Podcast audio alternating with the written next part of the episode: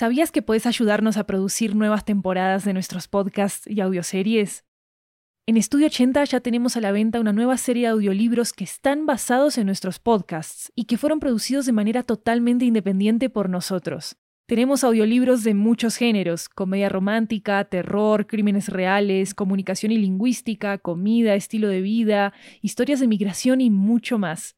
Varios de ellos están disponibles en español, inglés, italiano y francés. Conoce nuestro catálogo en 80estudio.com, diagonal audiobooks, y encontrá los títulos en libro.fm, Apple Books, Google Play, Storytel, BookBeat y en tu aplicación de audiolibros favorita. Muchas gracias por tu apoyo.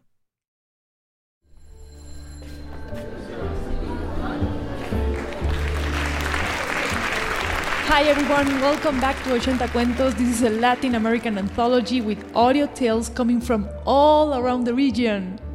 I'm Maru Lombardo, and today we bring you a story from Cúcuta, Colombia, about a nocturnal game that blurs the limits between our physical world and a more, let's say, a more magical one. This is Firefly, written by Daniela Ojeda.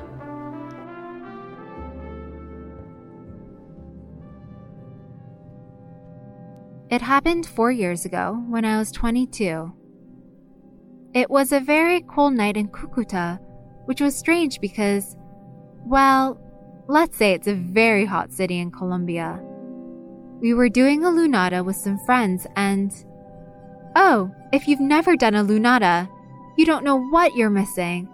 A lunada is like, like a sleepover, but in a park or in a forest that gets set on a full moon night. All of us who are going to spend the night outdoors stay up all night. We eat and drink, all that. But the most important thing is that we spend it playing in the middle of nature. That Lunada night I'm referring to started like this. We're in a recreational park in Cucuta that reaches the edge of a river. There are a lot of us Pau, Edu, Andre, Mao, Kevin, Annie, Francisco, Burr, and me, Daniela.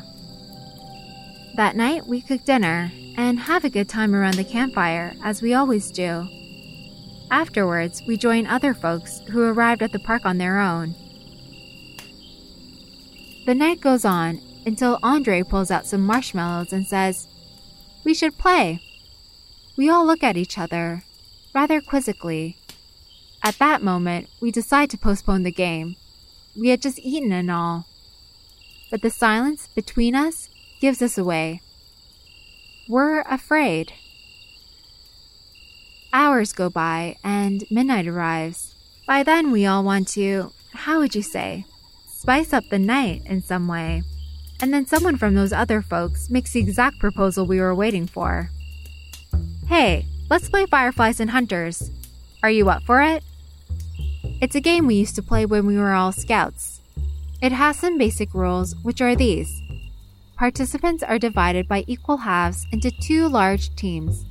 Some are hunters and others fireflies. All fireflies carry scarves to be identified. The mission? Hunters have to find the fireflies and be able to take away all the fireflies' scarves before dawn. But hunters can't carry flashlights, cell phones, or anything that emits light. They are guided by the full moonlight in the dark, nothing else. Fireflies, on the other hand, can carry something that gives off light to imitate real fireflies, blinking in the dark to signal where they are. If the hunters don't find them, they lose, and logically, the fireflies win. Tonight, I am a firefly. We all start running in different directions towards the forest. The hunters split into two large teams to cover more ground and find us all. Tonight, my sisters and I carry walkie talkies as well. We run and scatter. They can't find us. I get to the side of a tree trunk and breathe hard as I rest against it.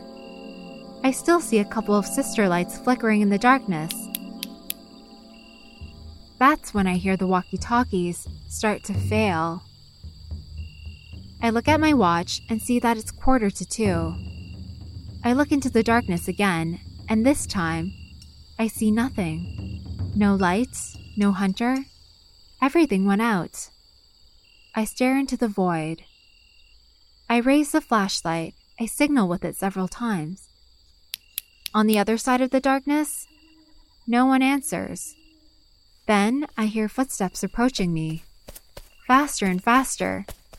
I feel the adrenaline in me, the need to run away, to hide, to hide fast. In my desperation, I dive into the huge hole in the trunk on the floor.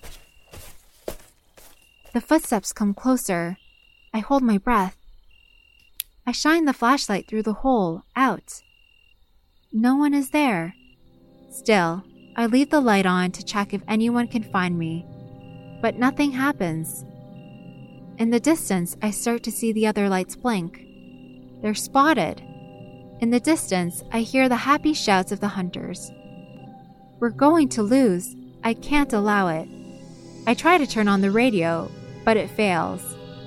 Or more accurately, the radio falls to the ground and I can't touch it.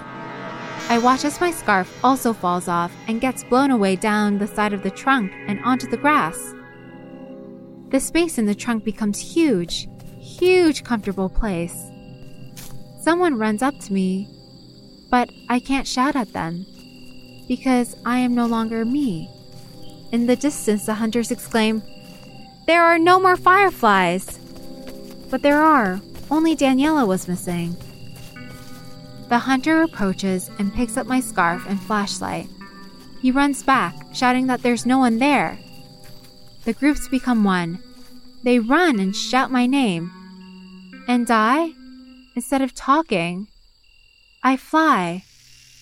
I can only fly and blink in front of them. They approach the trunk where I am sheltered, but the only thing they find is me. That's why they don't see me. Then I fly. I see more hunters and more of my sisters gathering.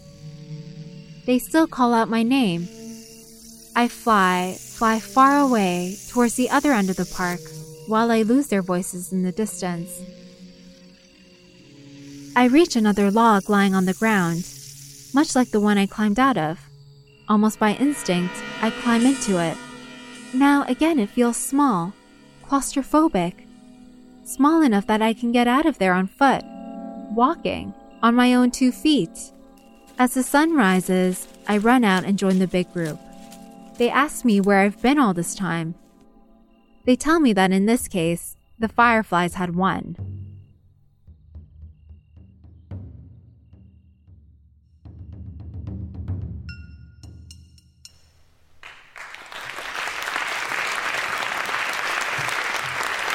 Don't forget to check out the Spanish version of this episode, Luciérnaga.